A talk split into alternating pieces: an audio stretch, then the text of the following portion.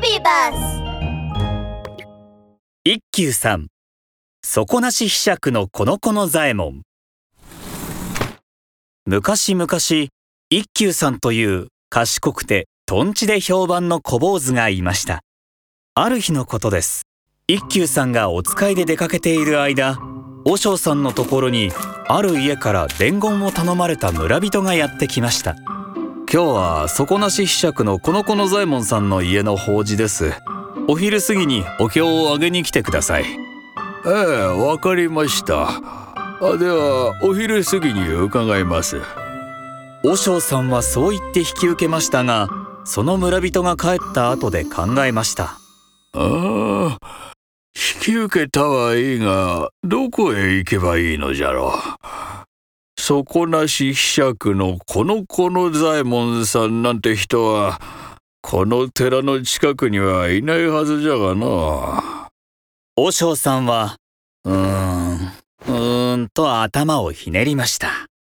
さては何かの謎かけかな。あー困ったことになったの。やがてお使いを終えた一休さんが帰ってきました。和尚さんただいま戻りました。おお一休おかえり。ちょうど良いところに来たな。聞きたいことがあるんじゃ。はい何でしょうか？一休に聞けばこの程度の謎かけならすぐに解いてくれるはず。でもいつも一休に頼るのは良くないと。そこで和尚さんは聞くのをやめて一人で考えることにしました。和尚さん？聞きたいことって何でしょうか？あいやいや何でもない。お使いご苦労様。そうして和尚さんはまた考え始めました。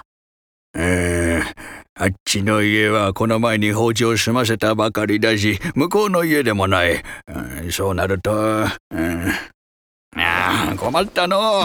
もうすぐお昼過ぎになってしまう。約束の時間はどんどん迫ってきますはい。えいくら考えてもわからんぞ。法事に遅れては大変です。和尚さんは仕方なく一休さんに尋ねることにしました。一休よ。実は今日は法事の約束があってな。底なしひしゃくのこの子の左衛門さんの家なんじゃがどこだかわかるか？すると一休さんは笑って答えました。ええわかりましたもんご案内します。一休さんについていくとそこは江川孫左衛門さんの家だったのです。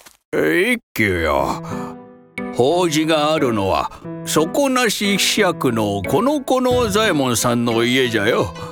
ここではない。いいえこちらです。どうしてそう思うのじゃ？底なしひしゃくとは絵と皮しかないひしゃくのこと。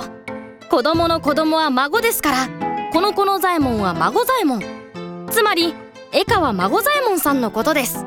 それを聞いた和尚さんは「おお!」と声を上げました。おおなるほど。お前は相変わらず賢いの。ありがとうございます。和尚さんはまたまた一休さんにはかないませんでしたとさ。おしまい